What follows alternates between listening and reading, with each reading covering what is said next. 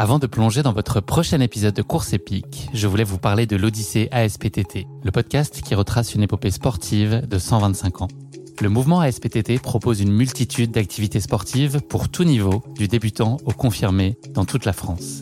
J'ai particulièrement aimé dans ce podcast l'alternance entre les anecdotes historiques sur de nombreuses disciplines sportives et les témoignages en immersion des adhérents de l'association. C'est à la fois rythmé, vivant et instructif. Avec ce podcast, vous allez vous plonger dans l'odyssée de cette association, véritable pionnière dans la démocratisation du sport en France. Et puis les quatre épisodes de l'odyssée ASPTT mettent en lumière ce qu'il y a de plus essentiel dans le sport selon moi. Les notions d'égalité, de solidarité, d'inclusion et d'accessibilité. Et dont la course à pied est d'ailleurs une très belle expression, vous êtes bien placé pour le savoir. Vous savez désormais ce qu'il vous reste à faire. Faites comme moi, courez découvrir les quatre épisodes de l'Odyssée ASPTT sur votre plateforme d'écoute favorite. Un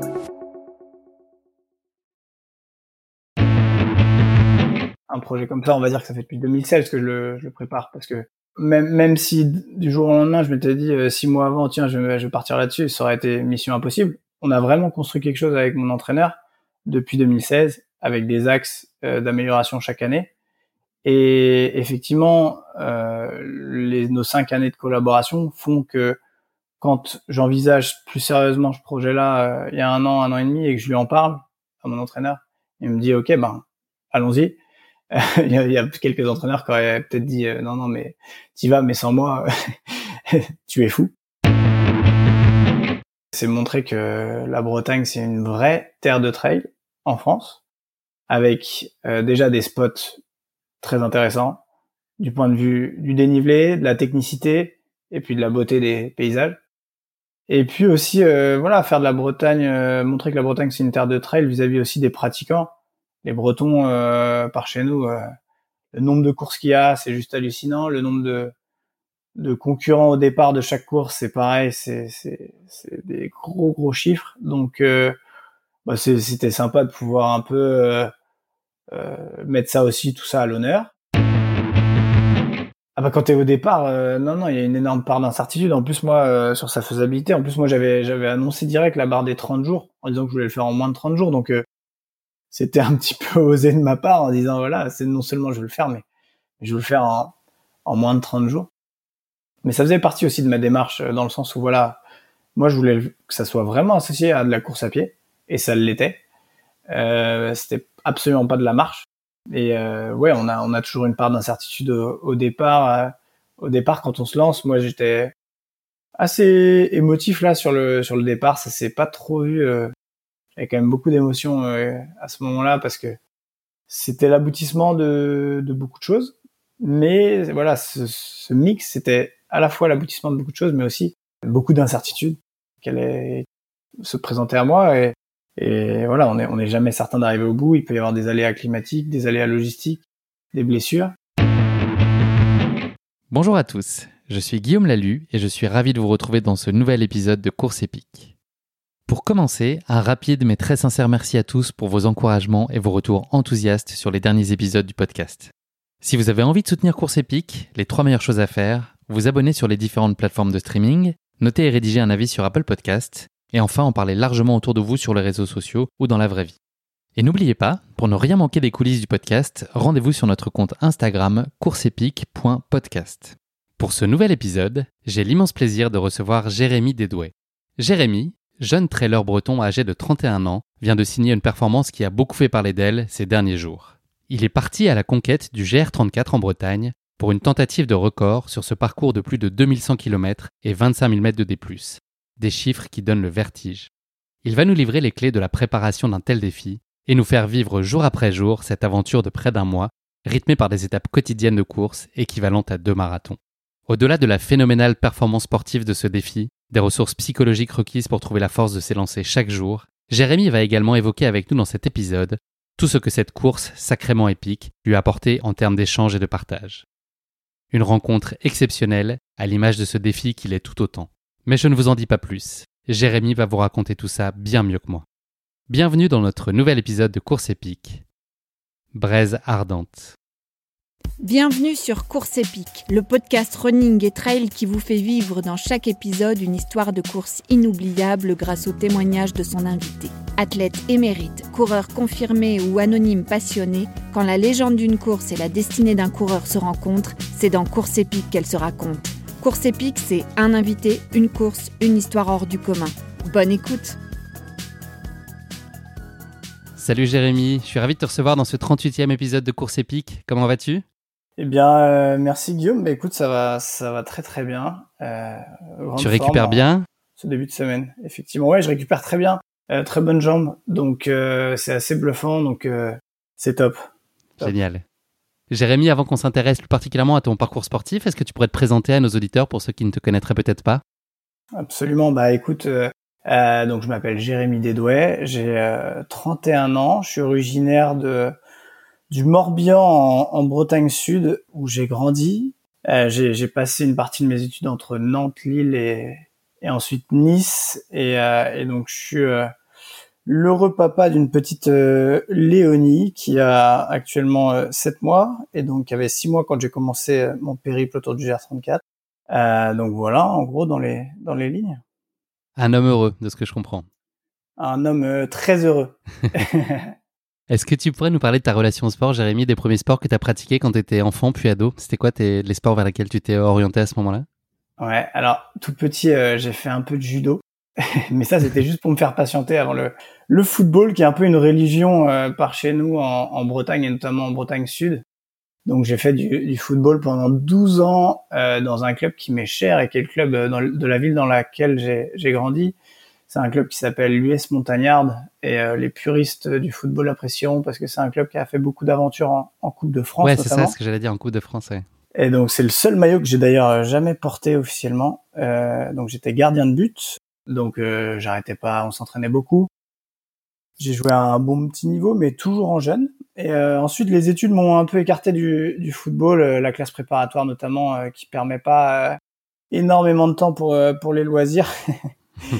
Et donc euh, classe préparatoire, euh, ensuite grande école, et au sein de cette grande école, j'ai intégré une association qui s'appelle le, le RAID EDEC, et donc euh, j'ai été président de cette association d'ailleurs, qui, qui organise un raid d'aventure en fait dans, dans l'ARP niçois. Qui a l'air absolument génial. Je me suis tâté pour m'inscrire cette année. Ça a l'air d'être un niveau assez, euh, assez relevé quand même de ce que j'ai pu voir sur le site. C'est une organisation étudiante, mais euh, qui a toujours été tournée sur euh, le haut niveau en, en raid aventure au niveau français, mais pas que d'ailleurs. Souvent des équipes étrangères et qui est très exigeant. Et, et on se fait voilà toujours un plaisir à, à tracer ce raid aventure dans l'ARP niçois, qui est un terrain de jeu juste magnifique et donc c'est une organisation assez sérieuse. Euh, bon, on passe du bon temps quand même parce qu'on reste quand même des étudiants quand on l'organise, mais mais c'est là que j'ai un peu appréhendé aussi tout ce qui est euh, raid aventure et puis euh, par voie de conséquence euh, trail, mais aussi VTT. Et donc euh, c'est vraiment ça qui m'a mis le pied à l'étrier de ces sports nature. T'avais pas une appétence particulière pour le trail ou un héritage familial? Jusque-là C'est vraiment autour de ce Raid Deck et son organisation que tu as commencé à mettre les pieds dedans, c'est ça? C'est ça en fait. Euh, bah, via le football et, le sport en général, j'ai toujours fait un peu de course à pied parce que ça fait partie de la préparation en, général. Et puis euh, il y avait toujours euh, le traditionnel cross du collège que tout le monde connaît. et donc j'ai toujours une, une bonne endurance, mais, mais finalement c'est vraiment le trail, et, enfin en tout cas le raid d'aventure et ensuite le trail qui m'ont amené à, à, à, la course à pied finalement à la base avec cet angle nature. Et puis maintenant voilà, je, suis licencié dans un, club euh, d'athlétisme et donc euh, je prends même du plaisir à, courir sur route ou même sur piste. Donc euh, voilà, c'est vraiment ça qui m'a tourné vers la, course à pied en, général en fait. Tu as des références de course qui sont très évocatrices. Pour n'en citer que quelques-unes, tu as été deuxième de l'ultramarin sur le 87 km, quatrième du Challenge Golden Trail Series France-Belgique, 31e de la TDS en 2014. Tu as également été sélectionné en équipe de Bretagne de trail en 2019 et dans le Team West Trail Tour pour la Diagonale des Fous en 2019. Bref, la liste est encore extrêmement longue. Hormis ton record sur le GR34 que nous allons très largement évoquer dans cet épisode, est-ce que tu pourrais nous parler d'un ou deux moments charnières de ta vie sportive jusqu'ici? Une course, une rencontre, un événement, peut-être même que c'est le Raid Deck, enfin voilà, des, moments qui ont peut-être fait basculer ta vie, en tout cas qui ont laissé une empreinte extrêmement durable Ouais, bah, je pense qu'il y a eu, j'en parle pas souvent, mais mon premier trail quand même qui était euh, Gap en Sim. Euh, je crois que c'était 2012 ou 2013. Gap en Sim, qui est une super épreuve d'ailleurs. Et euh, ça, c'est un, un, ami à moi euh, qui s'appelle euh, Pierre et qui se reconnaîtra, qui, qui m'y a amené, qui m'y a un peu traîné presque. c'est quelle distance, ce Gap en Cime C'était, ouais, j'ai pas envie de dire de bêtises, ça remonte quand même. C'est du court peut-être un, non, c'était peut-être un 50, 50, 60 km avec vraiment pas mal de dénivelé et des paysages hyper sympas. Et en fait, sur cette première épreuve, je m'étais préparé, mais rien à voir avec ce que je peux faire aujourd'hui. Et j'avais fait quand même une honorable 60e place, il y avait du monde au départ, donc c'est ça qui m'avait fait. Je m'étais dit, euh, ouais, pas mal quand même pour. Euh, Il y a peut-être un truc à faire. Ouais, exactement. Donc en fait, ça, c'était une course euh, qui m'a marqué. C'est, c'est vraiment une de mes toutes premières. Et ensuite, bah ensuite, ouais, effectivement, la TDS, ça, c'était un gros truc. En plus, je m'entraînais en 2014, je m'entraînais tout seul dans mon petit coin. Euh, donc ça, ça m'avait marqué 18h40 pour faire les, les 120 km à l'époque de la TDS. J'en avais pris plein les yeux dans, dans le Beaufortin. Une super position en plus comme récompense à l'arrivée. Ouais, une 31e place, franchement, sur un, mon premier vrai ultra euh, montagnard. Euh, franchement, quand t'es quand es en plus euh, à Chamonix, à Courmayeur, dans, à ce moment-là de l'année, il y a, y a quelque chose qui se passe, quoi. C'est un petit peu magique. Et ensuite, en moment charnière, je dirais 2016, où voilà, j'ai première première licence au CIMA Pays d'Orec, est mon club d'athlétisme encore actuel et ma rencontre avec Sébastien Pinault, qui est euh, le coach euh, de la, on va dire du groupe endurance, euh, et qui, voilà, c'est devenu mon coach personnel désormais. Et bah ça, ça a été charnière parce qu'on a depuis lors, dès lors, travaillé ensemble pour progresser avec différents axes chaque année. faire de moi un, un coureur plus complet. J'ai toujours eu des bonnes aptitudes musculaires et une bonne endurance, mais il fallait travailler la vitesse, il fallait travailler d'autres secteurs. Et euh, super intéressant cette collaboration qu'on a ensemble. C'est vraiment le coach qui me, qui me faut et qui me fallait en plus. C'est pas un, coach qui est euh, très directif, c'est plutôt quelqu'un qui va être un guide finalement. Tu, tu veux atteindre tel objectif, bah écoute, je te donne euh, la recette pour euh, pour au moins prétendre à atteindre cet objectif. Et ça je trouve c'est vraiment une approche euh. donc c'est plutôt toi qui donne le tempo là-dessus sur sur les grands caps puisque c'est quelqu'un qui t'accompagne depuis un moment. C'est toi qui à chaque fois détermine et, te demande euh, bah, voilà t'appuies sur lui en tout cas pour qu'il te guide sur la voie qui te mènera à l'objectif que tu cherches. Exactement. En fait il est à l'écoute de, de, des envies de, des athlètes. Qui plus est quand il y a des athlètes ambitieux ça ça lui plaît parce que ça ça fait du ça donne du challenge et lui, après, euh, se, se gêne pas forcément pour, euh, pour donner son avis, peut-être euh, certaines orientations euh, par rapport aux aptitudes de chacun, des formats de course qui peuvent être pertinents, etc. Donc c'est voilà, c'est un échange et c'est super intéressant. Lui m'a permis de, de ouais, m'améliorer sur la vitesse fondamentale en course et, et, et, prendre vraiment beaucoup de plaisir sur des formats 45-60 km qui sont assez légion en Bretagne parce que tu citais tout à l'heure euh, effectivement mes, petites lignes au palmarès, mais euh, il y, a, quelques podiums en Bretagne dont, je suis très fier sur des, manches du, du, West Trail Tour, que ce soit sur le Glazig, euh, le Ménestrel ou, ou le Trail de la Vallée du Scorff. Et, par chez nous, c'est vraiment des, des classiques, on va dire, entre guillemets. Est-ce que tu as aujourd'hui un format de prédilection? Est-ce que tu préfères varier un peu les plaisirs? Est-ce qu'on risque de le voir de plus en plus sur des off comme celui que tu viens de faire tout récemment? Comment est-ce que tu te fixes tes objectifs et quel est le, finalement le, cadre dans lequel tu prends le plus de plaisir? Bah moi je, je, prends, je prends du plaisir sur pas mal de formats différents. Je prends même du plaisir sur un, sur un 10 km sur route. Donc euh, je suis vraiment un, un, coureur qui est qui prend du, souvent beaucoup de plaisir euh, dans l'objectif et la course en elle-même, mais aussi et surtout dans la, la préparation. Je pense que ça c'est une notion qui est très importante aujourd'hui. Et, euh, et sur les formats sur lesquels j'ai bien marché jusqu'alors et, et qui, qui me plaisent vraiment parce que c'est des formats euh, intéressant en termes de, de, vitesse et de temps de course, bah, c'est les formats, comme j'ai dit, 45-60 km, et notamment en Bretagne, mais pas que, parce que comme tu disais, j'ai participé aux épreuves du Golden Trail Series, et, et voilà, j'ai été jusqu'en en Belgique, où il y a la, la bouillonnante, qui est une, chouette course aussi. Euh, et, et, ça, c'est des formats que j'apprécie et que j'apprécie encore aujourd'hui. Dans mes préparations, j'inclus des formats plus rapides encore, entre 15 euh, et 30 km, et puis euh, je prends beaucoup de plaisir sur ces formats-là, euh, même si ça reste des objectifs secondaires, dirons-nous. Et puis, et puis j'aime bien intégrer de l'ultra à l'occasion. ça m'a pas toujours réussi, mais je pense que justement les, aptitudes que j'ai développées sur ce off récemment vont, vont me permettre de, de me connaître davantage en fait. Et donc, à mon avis, d'être plus performant à l'avenir sur euh, sur des formats ultra. Euh, mais voilà, comme j'ai dit, j'ai 31 ans, j'ai le temps finalement, c'est ce que mon entraîneur me dit souvent. Euh, donc autant profiter un peu de, de ma pointe de vitesse aujourd'hui et puis euh, et aller progressivement sur l'ultra, qui est une épreuve sur laquelle euh, on a besoin de se connaître. Alors on voit aujourd'hui des, des, jeunes coureurs qui performent très bien sur l'ultra, mais faut pas oublier que cette notion de connaissance de soi et gestion est fondamentale dans ces épreuves-là. Donc je pense qu'on verra de plus en plus sur des ultras. Et après les off, je vais déjà me remettre, on va dire, de celui-ci. Et, et, pourquoi pas à l'avenir d'autres euh, d'autres euh, d'autres défis. Est-ce que tu arrives à tenir les trois semaines de repos que tu avais annoncé à l'issue de, de cette course-là sur le GR34 Est-ce que tu arrives à t'y tenir ou est-ce que ça te démange?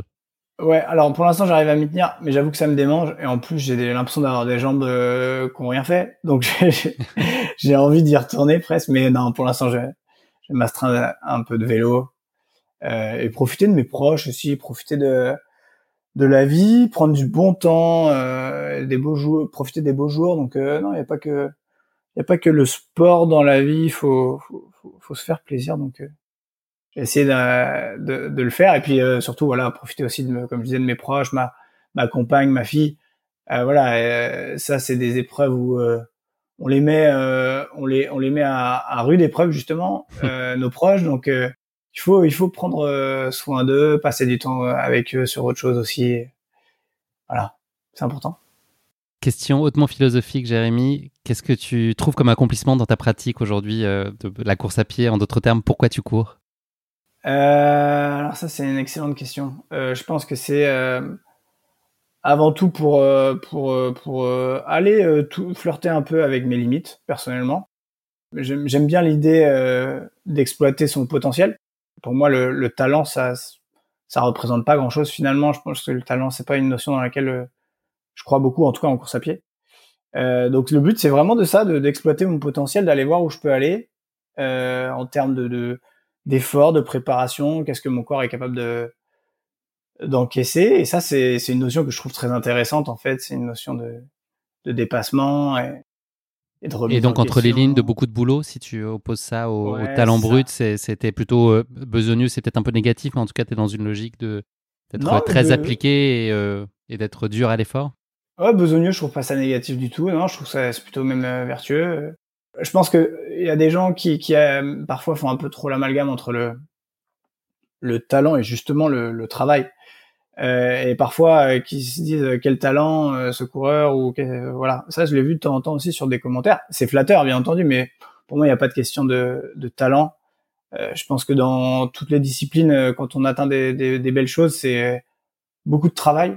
Et ça c'est des vertus et des valeurs que j'apprécie beaucoup et je trouve qu'ils sont qui sont sympas à transmettre notamment aux plus jeunes. Et moi je, pense à ça par rapport à, à ma petite fille. Je trouve que c'est des bons exemples à avoir, c'est-à-dire de d'aller chercher ce qu'on hmm. ce qu'on veut obtenir et, et je pense qu'on n'a jamais rien sans rien. Donc il euh, n'y a pas de notion de chance ou de talent où les choses tombent comme ça d'elles-mêmes non. Je pense que c'est je pense que quand on veut atteindre quelque chose un objectif aussi euh, difficile et exigeant soit-il euh, faut se retrousser les manches et puis euh, charbonner La satisfaction n'en est que plus grande quand on a le sentiment du mérite, euh, du devoir accompli. En tout cas, c'est encore plus plaisant, effectivement. C'est ça, exactement. C'est plus fort. Là, je vois à l'arrivée notamment de ma récente aventure. Euh, voilà, il y aurait, pas eu autant d'émotions si, euh, si, si, j'avais pas eu tout ce travail en amont, cette préparation en amont. Voilà, on, on donne, on, se donne à 100% pour ensuite, l'espace d'un instant sur cette ligne d'arrivée, récolter un petit peu les fruits de, de tout ces, cet engagement et ces sacrifices.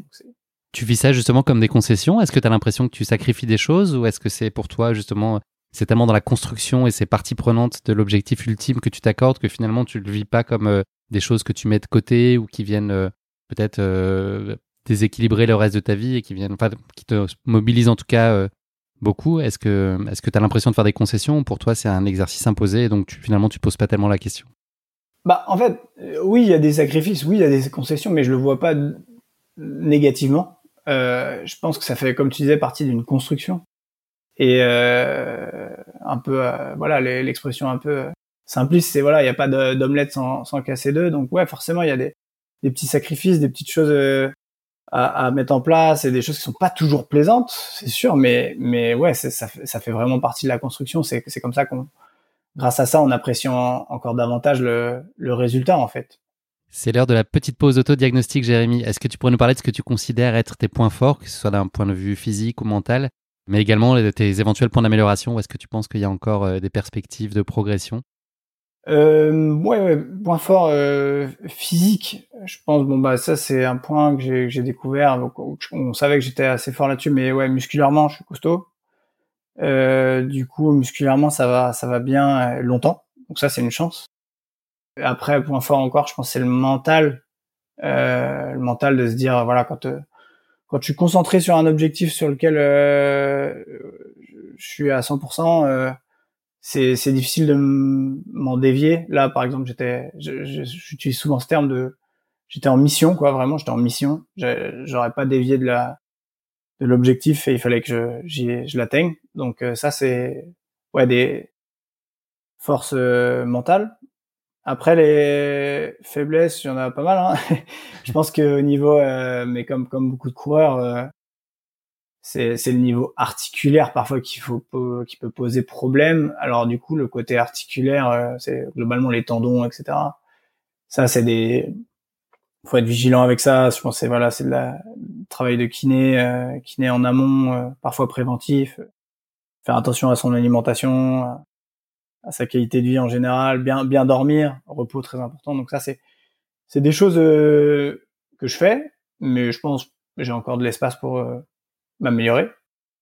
Et puis un, autre point d'amélioration, mais là là je pense qu'on va donner beaucoup de cartes à, à mes futurs euh, adversaires en course à pied, mais c'est pas grave. Toute façon dans dans le monde du trail, c'est voilà, on est là pour pour donne des faux défauts peut-être pour semer le trouble.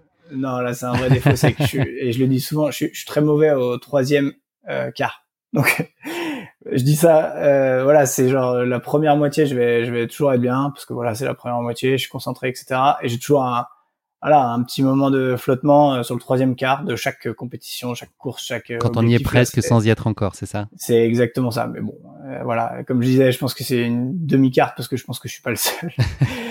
voilà, c'est toujours ce petit ventre mou là qui est, qui est compliqué à gérer mentalement, mais bon, bah, ça, ça fait partie du, des choses. Et je pense qu'en fait, de, de, ça, de connaître cette faiblesse, ça nous permet de, de mettre des choses en place euh, lors des épreuves, lors des, des aventures, pour justement euh, pallier à cette, euh, cette problématique.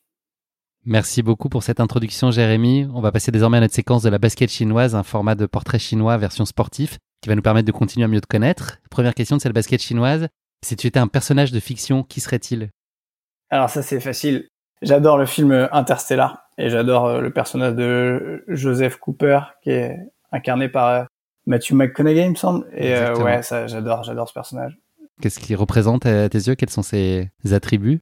Bah, Déjà, c'est le papa d'une petite fille qui doit, qui est face à des, des décisions qui sont un peu compliqués et qui voilà qui, qui doivent, euh, doivent remuer pas mal et, et donc dans, dans, dans le but de sauver un peu euh, sa petite fille mais pas que sa petite fille d'ailleurs euh, le monde entier quasiment il, entreprend entreprend cette mission et, il se fait un peu duper donc il le regrette et puis et puis et puis ça finit bien mais ouais c'est c'est ce qui véhicule à travers voilà c'est cette notion de, de sacrifice pour euh, pour les sa petite fille et les futures générations ça ça c'est fort ça. J'aime beaucoup.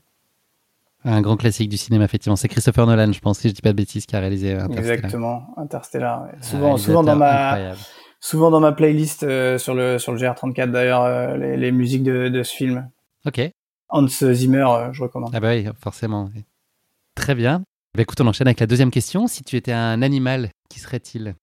Alors j'ai choisi un, un, oiseau et euh, qui plus est un, un macaremoine. Alors macaremoine, je ne sais pas si tout le monde connaît, mais en tout cas c'est un peu le, le perroquet euh, de Bretagne. c'est un superbe petit oiseau euh, qui est généralement dans des dans des endroits assez inaccessibles d'ailleurs. Euh, dans les sept îles notamment, on le retrouve. Euh, j'ai été, j'ai eu la chance d'aller en Islande aussi. On, on en retrouve là-bas aussi en Islande, là dans des sur des falaises un peu escarpées. Donc voilà, c'est un. J'ai choisi déjà un, oiseau parce que pour moi, ça représente euh, la liberté. Euh, et ça, c'est une, notion euh, que je trouve fabuleuse quand on quand on choisit un, animal. Justement, c'est cette notion de liberté, de pouvoir se déplacer librement comme ça. Je pense que d'ailleurs, c'est une, vertu que que je reconnais au trail et que j'aime beaucoup. C'est voilà, c'est cette liberté qu'on peut avoir dans la pratique. Donc un oiseau et puis en plus qui plus est un oiseau assez symbolique de nos côtes bretonnes, parce que voilà, je, je, suis un petit peu chauvin. et voilà, le macaron c'est c'est un chouette petit oiseau. Dernière question de cette basket chinoise. Est-ce qu'il y a un sportif ou une sportive qui serait une source d'inspiration pour toi? Ouais, bah ouais. Euh, Julien Lafilippe, euh, je suis très très très fan de Julien Lafilippe. Je pense que voilà, quand on parle de de besogneux, de travailleurs, euh, voilà, Julien Lafilippe, c'est, enfin, moi je suis, très très fan et et voilà, j'épluche à chaque fois les toutes les vidéos qui sortent sur son entraînement, sur sa, sa personnalité. Je trouve que c'est quelqu'un de très attachant et euh, qui qui véhicule beaucoup d'émotions et, ouais, j'aime beaucoup ce coureur. Est-ce qu'il va gagner le tour un jour, tu penses? Mmh, Joker. Merci beaucoup, Jérémy, d'être prêté au jeu de la basket chinoise. Le moment est venu de parler de ta course épique, ton record sur le GR34. Ta course épique plante donc son décor le long du GR34, autrement appelé Sentier des Douaniers, qui borde l'ensemble des côtes bretonnes, au départ du Mont-Saint-Michel dans la Manche jusqu'à son terme à Saint-Nazaire en Loire-Atlantique. Reliant à ses prémices, alors pardon d'avance pour la prononciation, Bègue, Léguerre, à Port-Mabo, n'hésite pas à me corriger si, si je me trompe, près de Lannion, pour une longueur d'une dizaine de kilomètres seulement, le GR34 compte aujourd'hui près de 2200 km de sentiers. Après un départ du Mont-Saint-Michel, le randonneur, ou plutôt le coureur en l'occurrence, est amené à passer par Saint-Malo puis Saint-Brieuc avant de gagner la côte de Goëlo et de Granit Rose. Le Trégor lui expose ensuite hautes falaises et plages de sable fin. Après avoir traversé le chemin des phares, vient ensuite la presqu'île de Crozon, Douarnenez, puis la côte de Cornouailles. Direction ensuite l'Orient, en face de l'île de Groix, seule île d'Europe à disposer de plages convexes pour les adeptes de sciences. Je ne sais pas si tu en es un et si tu avais cette information, Jérémy. Ah, si. voilà. Tu le savais? Oui, bien sûr. Eh ben, c'est pas, ça tombe bien, c'est pas ma question qui pique. et ensuite, place au golfe du Morbihan, au parc régional de la Brière, la ville de Saint-Nazaire, bien connue pour ses industries navales qui donnèrent naissance aux navires de légende tels que le Normandie, le France et plus récemment le Harmony of the Seas. C'est ici que se clôture l'aventure bretonne du GR34 après près de 2200 km parcourus et plus de 25 000 mètres de dénivelé positif dans les pattes. Pour finir cette petite pause touristique qui donne quand même sacrément envie, et pour illustrer la beauté du parcours que tu ne manqueras pas de nous confirmer, j'imagine, Jérémy, le GR34 a été élu GR préféré des Français en 2018.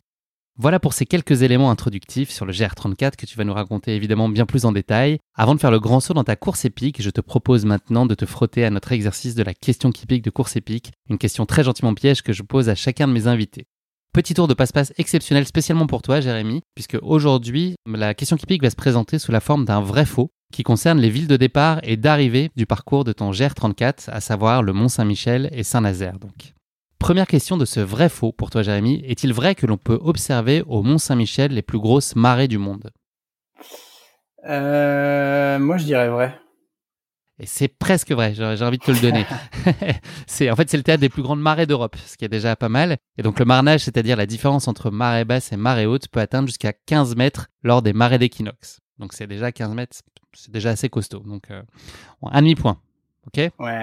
Ben, mais justement, du coup, je voudrais savoir où est-ce que c'est. Là, euh, c'est toi qui me pièges parce que là, j'ai pas la réponse. j'ai pas le temps de chercher sur Google là, en même temps que je te parle. mais j'essaierai de trouver l'info. Pas de souci. Deuxième question de ce vrai faux pour toi, Jérémy, toujours sur le Mont Saint-Michel. Est-il inhabité pendant l'année?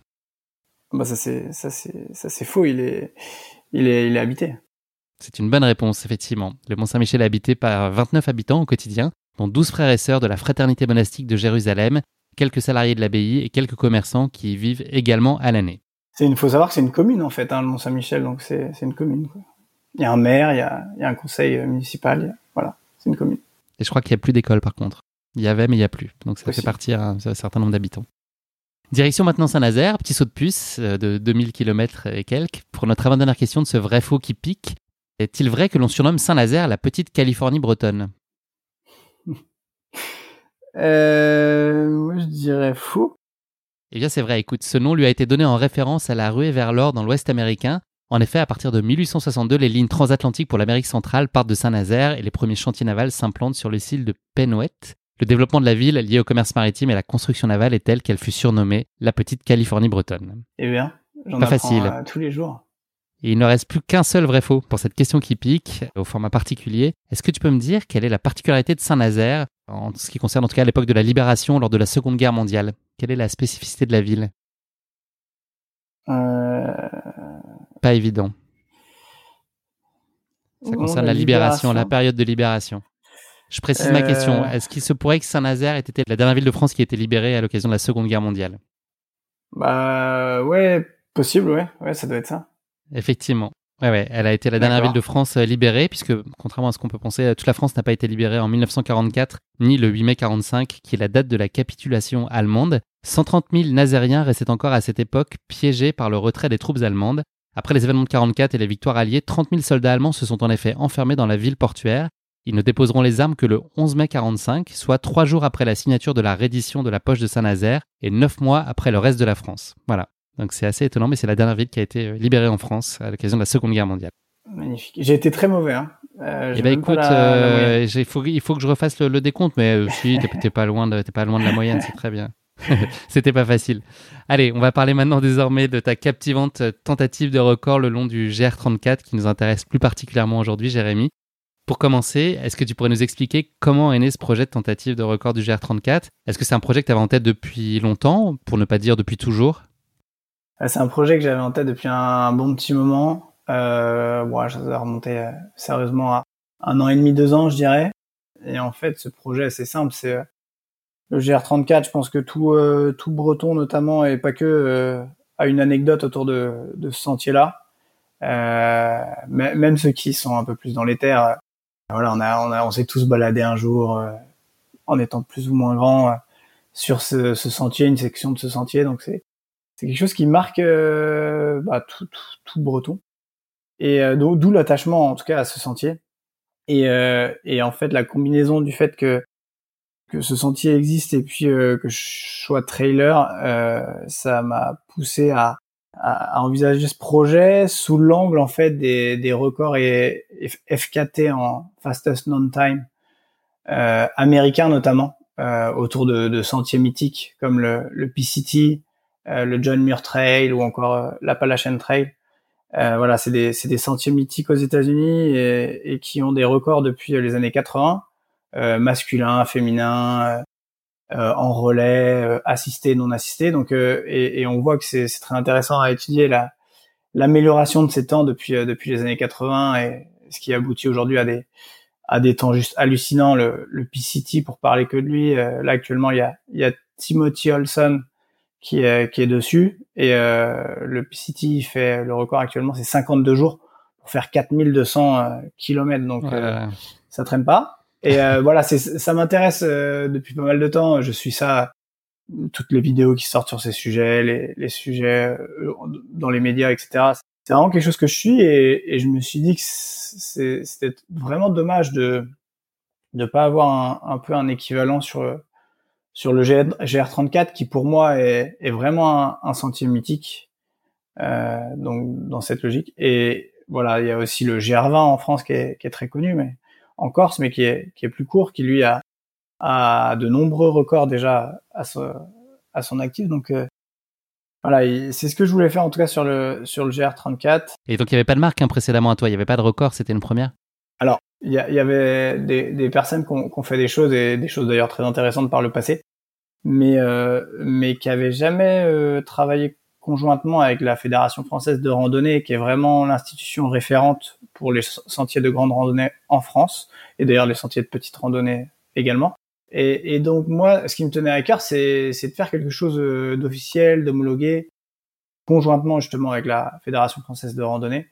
Et donc voilà, on a on a travaillé ensemble. C'était vraiment une collaboration euh, intéressante euh, et, et, eux ils ont accueilli ça avec euh, avec joie et, et, ils ont officialisé le, le, record il y a peu. Donc euh, donc c'est c'était vraiment en Slack c'était une première ce côté officiel. Et puis ça même même s'il y avait des choses qui avaient déjà été faites ça avait jamais été fait dans cet ordre de grandeur là dans le, le temps dans lequel je l'ai fait. Donc ouais à, à pas mal d'égards c'était une première est-ce que ce projet, c'était aussi une façon pour toi de mettre en avant ce patrimoine breton qui t'est si cher?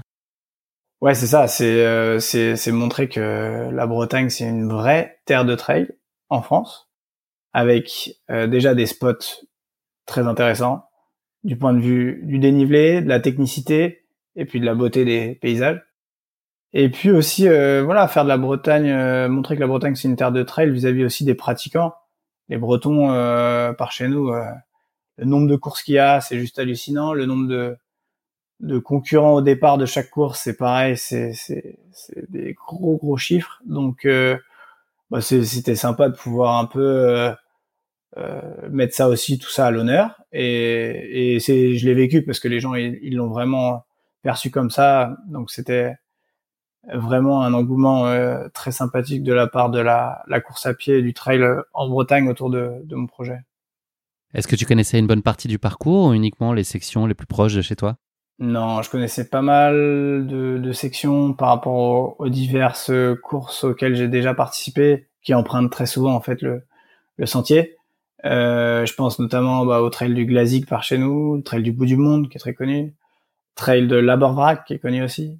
Donc euh, sans parler de l'ultramarin euh, dans le golfe du Morbihan. Donc en mettant tout ça euh, bout à bout, plus euh, quelques week-ends de reconnaissance, plus des petits week-ends de randonnée, etc. Je pense que je connaissais, je connaissais entre 25 et 30 du sentier. Maintenant, restait à effectuer le trait d'union et la continuité entre tous ces points. Mais, euh, mais voilà, heureusement, il y avait une partie de découverte, sinon ça aurait pas été marrant. La préparation physique pour ce type de défi, elle doit être très spécifique. Est-ce que tu peux nous en donner les grandes lignes? Combien de temps avant tu l'as démarré? Bah, quand j'aborde cette question, généralement, je tendance à répondre en disant que moi, euh, un projet comme ça, on va dire que ça fait depuis 2016 que je le, je le prépare, parce que même, même si du jour au lendemain, je m'étais dit euh, six mois avant, tiens, je vais, je vais partir là-dessus, ça aurait été mission impossible. On a vraiment construit quelque chose avec mon entraîneur depuis 2016 avec des axes euh, d'amélioration chaque année.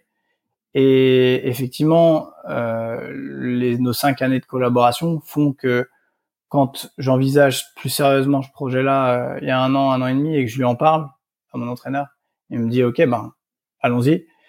il, y a, quelques entraîneurs qui auraient peut-être dit non non mais tu vas mais sans moi tu es fou. Mais non, Sébastien Pinault lui il a il a direct adhéré. On a tâché de se préparer euh, six mois avant. Donc, on a commencé la préparation en décembre 2020. Et donc, euh, donc six mois avant, on s'est préparé avec euh, un gros bloc de vitesse au début, parce qu'on aborde toujours comme ça nos objectifs en travaillant la vitesse, le moteur, la VMA, sur piste, mais aussi du travail au seuil. donc, le seuil, c'est des fractionnés un peu plus longs que, que, que, le travail de VMA qui va être des fractionnés plus courts sur, sur piste notamment. Donc un gros bloc de vitesse dans un premier temps, et puis après progressivement on a on a vraiment augmenté le volume en kilomètres, euh, chose qu'on qu'on a euh, qu'on n'a pas toujours fait par le passé de manière volontaire parce que voilà on a toujours privilégié la la qualité à la quantité, mais là pour un projet de de Stord on a été obligé de d'aller sur du gros volume et donc on a on a abouti à des semaines avec 180 km euh, notamment. On a on a rajouté un peu de vélo aussi mais, euh, mais voilà, l'entraînement s'est construit autour de toujours un peu la même structure, euh, des séances de qualité euh, entrecoupées de, de footing et puis grosse sortie longue le week-end.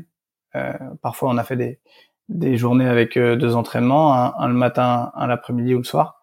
Donc, donc voilà. Mais ça, ça a été six mois avant avec une progression kilométrique assez assez croissante, et, mais mais toujours en évitant la blessure, donc euh, pas de choses euh, en dents de scie, euh, vraiment quelque chose de progressif.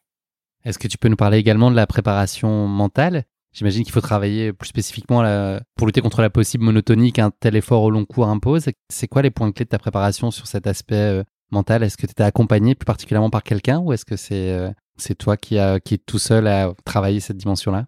L'aspect mental, en fait, moi, le, le montage, je le forge en, en, préparant un projet comme ça, en fait. C'est euh, quand on s'y prend euh, quasiment un an à l'avance, euh, à aller voir des partenaires, essayer de les impliquer, parler du projet, etc. On implique des gens, en fait. On implique des gens dans notre aventure.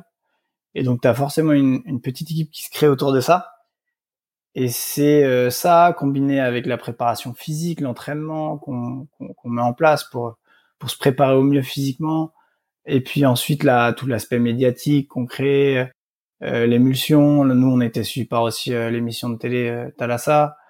Voilà, c'est tout ça qui font que ton mental, il se forge à ce moment-là parce que tu, tu mets tout dans la balance, quoi. Et donc, euh, moi, j'ai pas eu recours à un préparateur euh, mental, même si je, je, peux, je peux, comprendre que certaines personnes en, en aient besoin. Et je dis pas qu'à l'avenir, j'en aurais pas besoin, mais là, c'est vraiment toute l'implication et l'engagement que j'y ai, mis qui font que j'étais en mission et je pouvais pas arrêter. Ce qui m'aurait fait arrêter, c'est c'est une blessure, c'est un souci peut-être avec ma, ma petite fille qui était avec nous dans, dans le van. Ça, je, ça, ça aurait été vraiment les deux choses qui auraient pu me faire arrêter.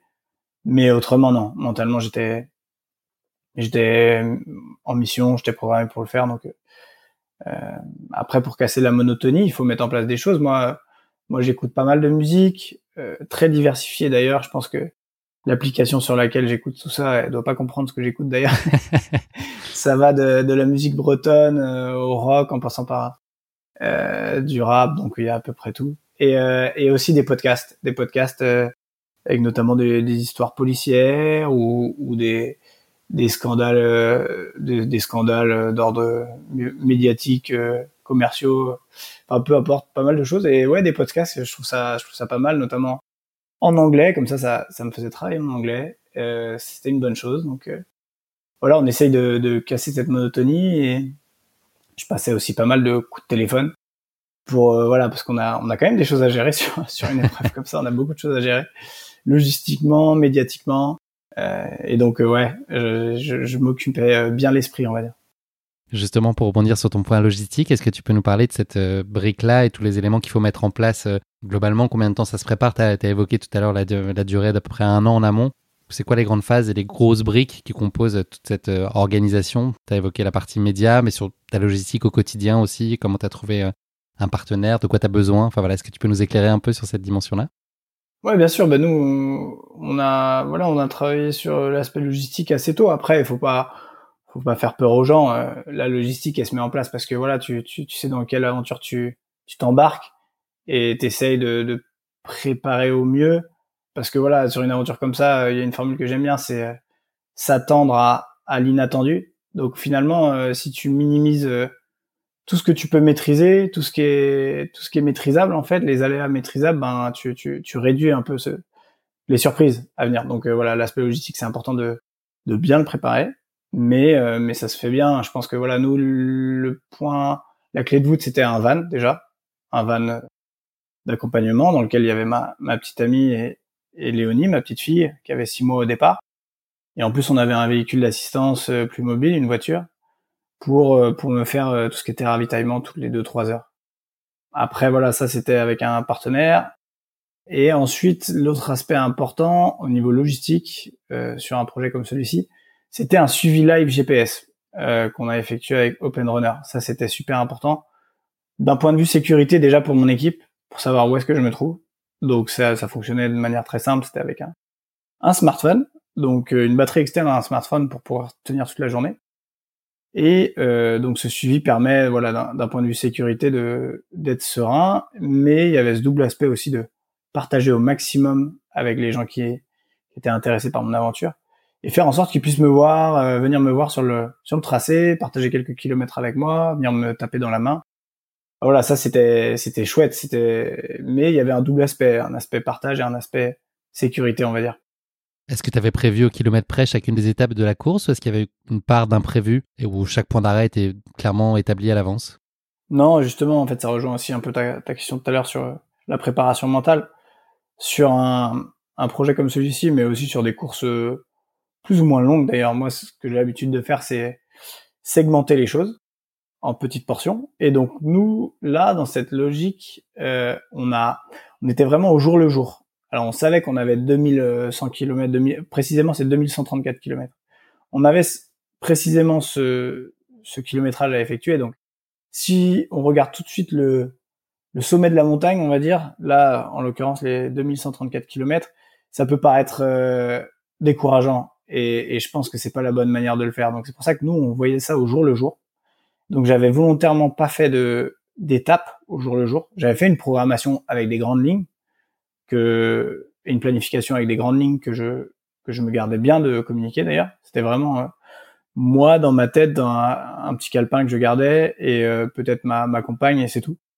Et ensuite c'était vraiment on, on voyait ça au jour le jour. J'avais des espèces de grandes lignes que je devais suivre avec un kilométrage, un nombre d'heures euh, d'efforts par jour mais ça que tu avais déterminé comment cette, cette partie-là, sur le kilométrage, qui est en l'occurrence euh, un peu plus de 80 km par jour Comment est-ce que tu en arrivé à ce chiffre-là? Ou qu'est-ce que tu es parti de, du nombre de jours que tu voulais mettre pour arriver euh, à rallier Saint-Nazaire? Est-ce que tu l'as fait à l'envers? Ou, ou tu es parti de tes bah capacités euh, pour, pouvoir te dire que ça te permettrait d'arriver à, à, bon port 27 jours plus tard? Le calibrage, c'est un peu des deux. C'est-à-dire que voilà, effectivement, on a eu un peu cette logique de dire voilà, en termes de jours, qu'est-ce qui nous paraît cohérent et est-ce que ça correspond à un kilométrage par jour qui est faisable? et ensuite, ça a été pendant les reconnaissances. J'ai fait deux reconnaissances. J'ai fait une reconnaissance entre Pont-Aven et Lorient sur 100 km sur laquelle j'ai mis 10h40 d'effort. Ensuite, j'ai fait une deuxième reconnaissance entre Lorient et Auray. Donc là, c'était 160 km sur deux jours, avec l'enchaînement justement. Et ces reconnaissances-là, m'ont permis de, de calibrer. Et c'est après ces reconnaissances et ce travail un petit peu en amont qu'on s'est dit que voilà, 80-85 km, c'était quelque chose qui nous paraissait jouable. Et c'est comme ça qu'on a, qu'on a abouti à, à cette, cette, on va dire, cette grande ligne, en fait, cette espèce de, de, de ouais, de, référence par jour, mais qui était, voilà, qui était juste là euh, en témoin. C'est-à-dire qu'il fallait pas se mettre une pression euh, quelconque euh, à être forcément collé à ce 80-85 km. Il y a des jours c'est pas possible, compte tenu de la technicité de la, de la, section sur la journée, etc. Donc de se dire voilà je vais tous les jours faire ce kilométrage précis. Alors sur une aventure sur bitume, sur route, peut-être que c'est jouable, mais sur une aventure sur un sentier qui plus est celui du GR34, avec une telle diversité euh, en termes de technicité, en fonction des, sections, ça c'est pas possible. Donc euh, pour rester frais dans la tête, fallait vraiment tout décomposer en se disant voilà jour après jour, je progresse, j'avance. Euh, J'avais des grandes lignes comme j'ai dit, mais mais ça s'arrêtait là pour pas se décourager. Je pense que quand on segmente par petits morceaux, c'est le meilleur moyen d'y arriver en se disant voilà là j'ai déjà fait ça, demain je vais encore faire faire ça. Euh, et c'est comme ça, petit à petit, on, atteint les objectifs. Si on regarde tout de suite le sommet de la montagne, pour moi, c'est, en tout cas, moi, ça fonctionne comme ça. Je trouve ça trop décourageant. Alors que si on, on décompose tout ça par, par étape et par, par section, on, peut atteindre des, des, grandes choses. Mais c'est vrai pour, euh, voilà, pour, là, pour un parcours. je pense que c'est vrai pour pas mal de choses dans la vie. Est-ce que tu pourrais nous donner une idée de comment se structure une journée type pour toi? Alors, je ne sais pas si la notion de journée type existe, mais est-ce qu'il y a euh, quand même une heure de réveil. Et puis sur, ce, sur ces 80 km, est-ce que tu les fais d'une traite? Est-ce que tu fais une coupure entre les deux? Est-ce que tu te dis qu'après telle heure, tu t'arranges pour ne, ne, plus avoir à courir parce que tu as besoin de te reposer? Tu devais nous donner en gros l'orchestration d'une journée type pour toi sur ce GR34, ce serait quoi? Ouais, bah c'était euh, ouais, c'était assez simple. C'est euh, une journée type, c'était entre 12 et 13 heures d'effort par jour. Euh, avec un réveil aux alentours de 6h30, 6h45, euh, petit déjeuner, très important, un checker, checker protéiné pour pour tout ce qui est musculaire là dès le matin, et petit déjeuner classique quasiment en fait, en plus en plus de ce checker.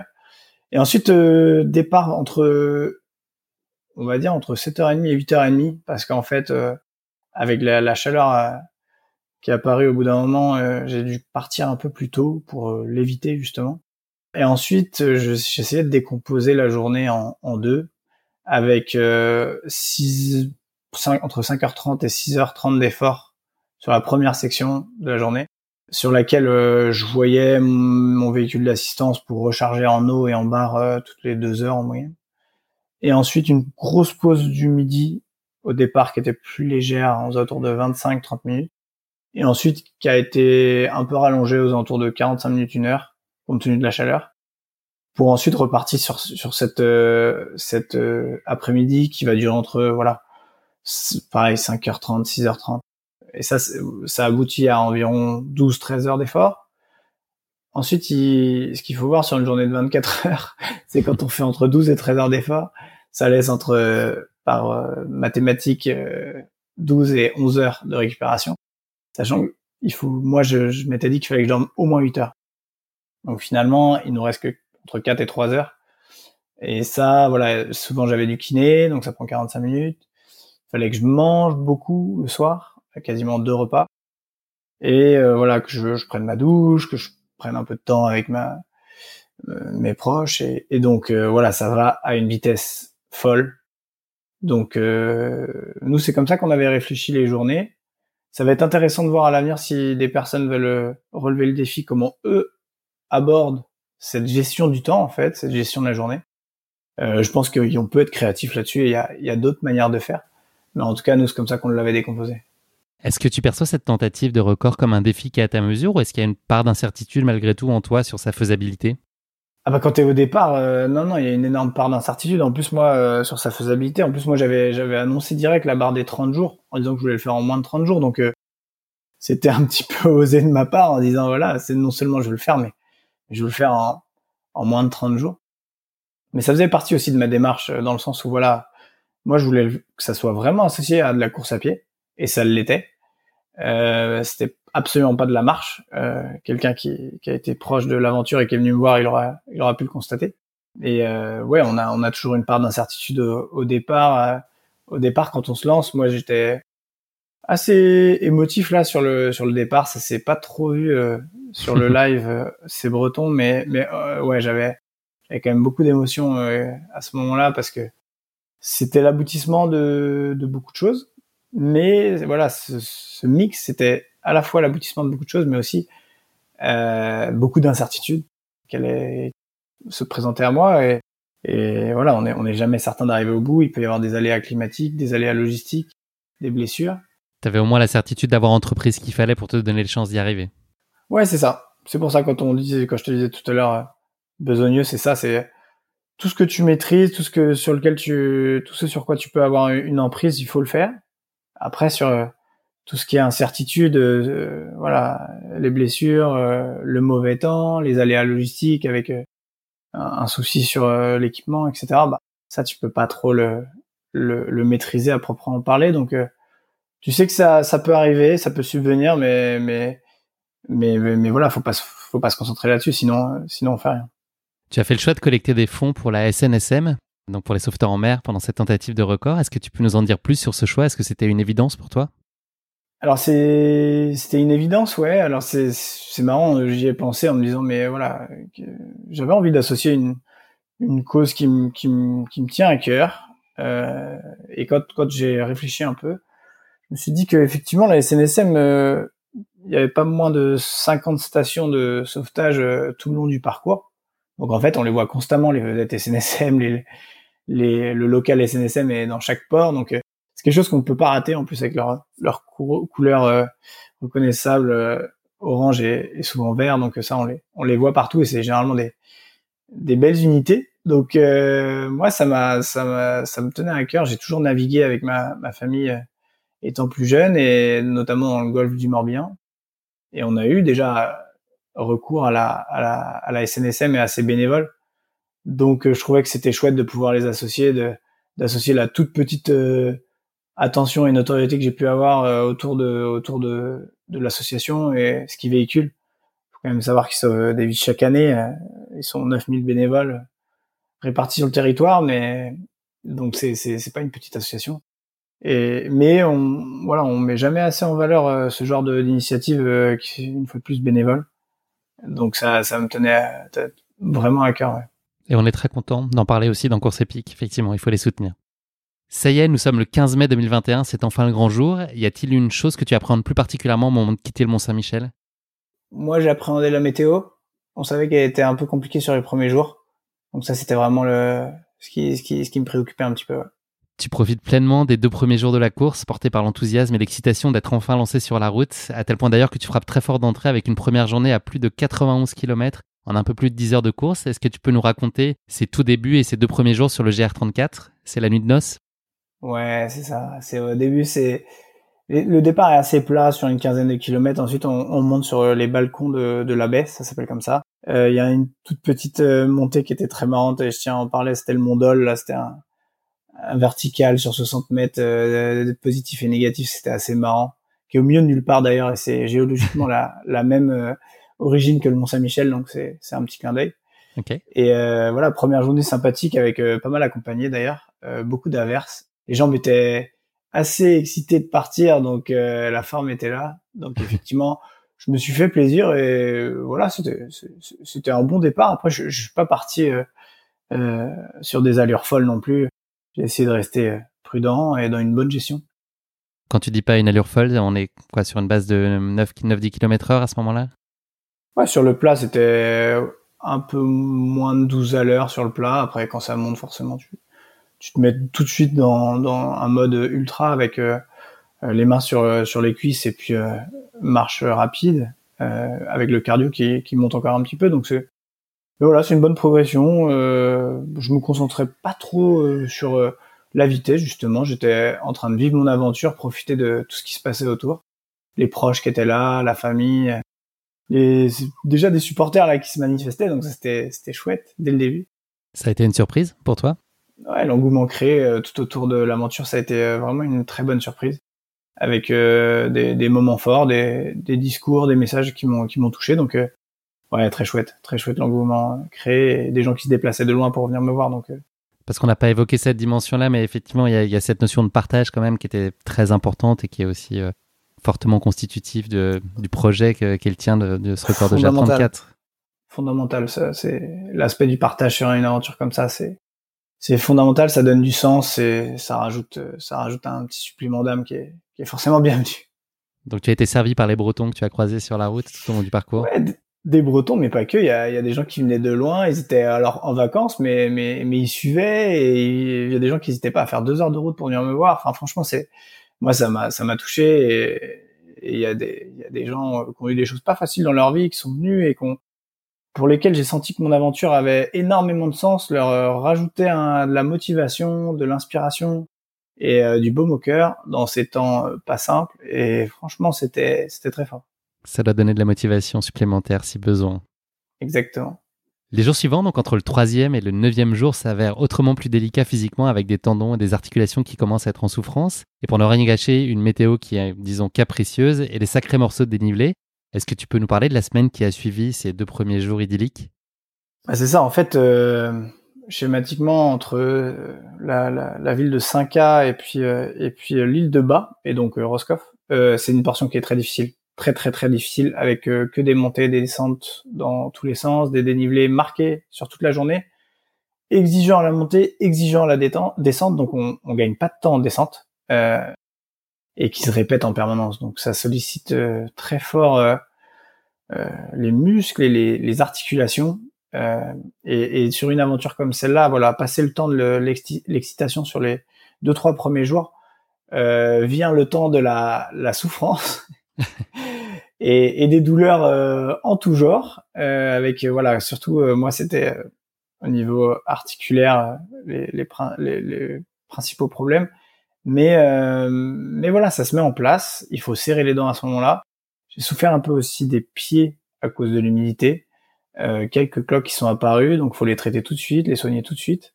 J'en ai eu quelques-unes au départ qui m'ont plus du tout embêté ensuite, mais ça ça fait partie de voilà cette logique de mise en place finalement. euh, physique euh, et le corps s'adapte et c'est bluffant. Moi, je sur cette période-là qui a été plus difficile, je me disais chaque matin, je me disais ça y est, tu vas te réveiller, il va y avoir une douleur ultime et tu ça va être fini quoi. En fait, ce sera une blessure que j'appelais euh, rédhibitoire. Et ça, c'était une crainte que j'avais. Et finalement, bah non, ça s'est jamais présenté. Le matin, je repartais. Euh, les 5, ouais, 5, 10 premières minutes, c'est c'est toujours compliqué, mais petit à petit, on recommence à, à essayer la petite foulée, et puis en fait, on se chauffe, et puis et puis ça se remet en place, et puis c'est reparti. La mécanique redémarre, et euh, c'est bluffant de, de voir ça. Le corps est une sacrée machine. Et donc tu reprends plein les articulations, mais quand même aussi plein les yeux, et c'est un peu ta récompense, c'est la côte d'émeraude et la côte de granit rose euh, en face de toi qui t'émerveille, je pense, à chaque instant. Ouais, la côte d'émeraude, côte de granit rose, c'est magnifique. Il y a des baies euh, dans tous les sens, donc euh, en fonction des marées euh, montantes, descendantes, on a des étendues de sable à perte de vue d'un blanc immaculé. L'eau qui est turquoise, et malgré voilà les averses que, que je subissais, c'était une alternance permanente de, de pluie, de soleil, et en fait ça mettait tout en contraste. Donc la pluie faisait ressortir l'humidité faisait ressortir avec le soleil euh, toutes les couleurs. Ouais, c'est c'est quelque chose de, de, magnifique et et cette côte là, bah voilà, euh, comme je disais, c'est très technique, mais mais voilà, la technicité fait partie de l'ensemble. On a on a des des portions magnifiques, euh, notamment je pense à l'approche de 5A, je pense à à Ploumanac, je pense à, l'approche de Ilion aussi. C'est des terrains super joueurs avec quelques petites remontées de de rivières, avec des dénivelés très très joueurs. Donc mais, mais, mais fabuleux, franchement fabuleux. Et tu aimes jouer, donc tu ah, très jouer. Je, suis très joueur, un, peu moins en fin de journée quand même. Puis ensuite, une nouvelle étape de la course à compter du jour 10 avec l'amorce du Finistère Nord et un physique, tu nous l'as dit, qui commence à se remettre progressivement en ordre. Tu es dans de meilleures dispositions, donc à ce moment-là, en dépit du météo qui est toujours assez défavorable, c'est toujours un peu compliqué les conditions? C'est ça. Le... En fait, une fois que ça s'est mis en place, ce qui est marrant, c'est que par exemple, j'avais des chevilles qui gonflaient, euh, des, des, petits pépins à droite à gauche, avec euh, des, ouais, des portions de, au niveau de mes jambes qui étaient un peu gonflées. Et puis en fait, ça s'est dégonflé au bout d'un moment. Donc ça, c'est grâce aussi aux soins euh, des kinés, au massage de, de, ma copine quand les kinés n'étaient pas là, et, et, la mise en place aussi euh, dont je parlais. Une fois que ça s'est mis en place, ouais, aux alentours du 9-10e jour, euh, ça allait beaucoup mieux. Alors voilà, je vais pas mentir, on, on peut pas tenir un 15 à l'heure pendant 3 heures à ce moment-là, ça c'est impossible. Mais euh, mais on peut tenir une petite foulée euh, qui nous permet de progresser régulièrement. Et donc là, arrivé dans le Finistère Nord, le problème ça a été le vent sur 2-3 jours. Où là, j'avais des journées avec des rafales à 100 km heure pleine face parce que j'étais orienté ouest à ce moment-là. Et euh, ouais, ça c'était compliqué parce que j'avais des sections un peu plus planes. Le terrain était un peu moins joueur à l'approche des, des abers, le pays des abers. Mais malgré tout, ben, j'ai pas pu euh, sur certaines journées euh, réaliser le kilométrage souhaité euh, à cause de ça. Mais mais voilà, je gardais le moral. Le soutien à ce moment-là était incroyable. alors Côte d'Armor, j'étais très bien accueilli, les Vilaines aussi. Mais, mais Finistère, ça a été quelque chose de, de mémorable avec des campings qui voulaient nous accueillir le midi euh, pour pour euh, euh, organiser un barbecue. voilà. Ça ressemble à un traquenard, ça. Apéritif pour mes proches, tout ça. Donc non, non, moi, moi, j'ai mangé un petit peu de ce qu'ils avaient fait par politesse et en soi, c'était très bon. Mais je me suis cantonné à, ma salade de pâtes et mon quinoa parce que fallait repartir l'après-midi. Tu arrives le 12e jour à la pointe Sainte-Mathieu après 900 km, une étape qui est très symbolique pour toi. Est-ce que tu peux nous raconter pourquoi? Et tu peux d'ailleurs compter ce jour-là sur un comité d'accueil qui est assez festif, si j'ai bien compris. Ouais, la pointe Saint-Mathieu, c'est important parce que bon, c'est un endroit que j'aime beaucoup euh, grâce au Trail du bout du monde. Hein. Enfin, c'est une super organisation, c'est une super course. Je pense qu'il est assez connu d'ailleurs, euh, même en dehors de, de la Bretagne. Et euh, cette pointe, elle est magnifique. Il y a un phare qui est, qui est assez assez majestueux et, et cette pointe là ça voulait vraiment dire que je commençais à m'orienter euh, sud sud-est on va dire donc c'est voilà c'est un peu que des changements de cap euh, significatifs et euh, ouais effectivement dans, dans, dans ce coin là j'ai été accueilli par un, un, club local VTT Trail d'Iroise je crois qui m'ont accueilli Bombarde et Cornemuse juste après la pointe Saint-Mathieu il y avait il y avait euh, ma compagne, il y avait Léonie, il y avait Théo, euh, le vidéaste qui nous accompagnait et, assistant, et tout le monde était là. C'était un, un, chouette moment, ouais, avec beaucoup d'émotions. Une fois de plus. Tu l'as brièvement évoqué tout à l'heure avec le, le kiné. Est-ce que tu es suivi médicalement? Comment ça se passe euh, au quotidien? Est-ce que tu es accompagné, soigné? Est-ce qu'on te questionne pour savoir si tout va bien de façon quotidienne? Quotidiennement, il y avait, en fait, il y avait une équipe qui s'était mise en place autour d'un kiné que connaissait mon entraîneur qui s'appelle Christophe. Et donc euh, lui il avait mobilisé certaines de ses connaissances, certains de ses amis euh, notamment de promo et, qui sont répartis en fait à, travers la région. Et donc j'avais toujours ce, cette petite équipe là qui me suivait et qui ponctuellement euh, se mobilisait en fonction de, de l'endroit où je me trouvais. Et ça ça a été ça a été un vrai plus pour pour voilà bien récupérer. Mais mais ils ont aussi donné pas mal de conseils à, à ma compagne qui était qui était là. Et donc le soir en plus d'être une super euh, chef logistique, euh, elle se transformait un peu en, en kiné parfois. Et, me faisait les massages de récup euh, sous les, les conseils avisés de cette petite équipe de kiné. Donc voilà, c'est le suivi médical, ça, ça se contentait de ça, sachant que j'avais aussi mon mon kiné l'orientait que je salue Étienne qui m'a qui m'a qui m'a beaucoup aidé en amont notamment et, et quand j'étais dans la section morbihannaise donc, euh, donc voilà, non, c'était c'était assez important quand même d'avoir ce, ce, suivi pour. Déjà, ça, ça me rassurait parce qu'il me disait que j'étais très bien en général les kinés. Alors euh, c'était peut-être un par moment du pipeau, mais euh, globalement, il me trouvait que musculairement j'étais j'étais bien. Donc ça, ça rajoute. Et puis les petits pépins qu'on a, on en parle, ils regardent et puis ils disent non mais t'inquiète pas, c'est c'est pas bien méchant. Tu repartiras demain. Donc on a besoin un peu d'être rassuré aussi. Tu passes les 14e et 15e jours sur la presqu'île de Crozon où tu vis un moment d'émerveillement particulier au cap de la Chèvre. Crozon qui marque également le passage des 1000 km du GR34. Comment est-ce que tu as vécu ces moments sur la presqu'île? Ouais, la presqu'île c'était quelque chose. Alors la première la première euh, partie de la presqu'île, il y a beaucoup de, de terrain militaire, donc c'est quand tu quand sur la partie nord, on va dire, de la presqu'île, c'est s'il y avait pas que des endroits sympas, mais une fois qu'on arrive euh, à proximité de Camaret, là, c'est déjà Camaret, ça ça vole des tours quand même. On a l'impression d'être vraiment au bout du monde. Et euh, ensuite, c'est la pointe de Pénir, effectivement, avec la borne des, des 1000 km.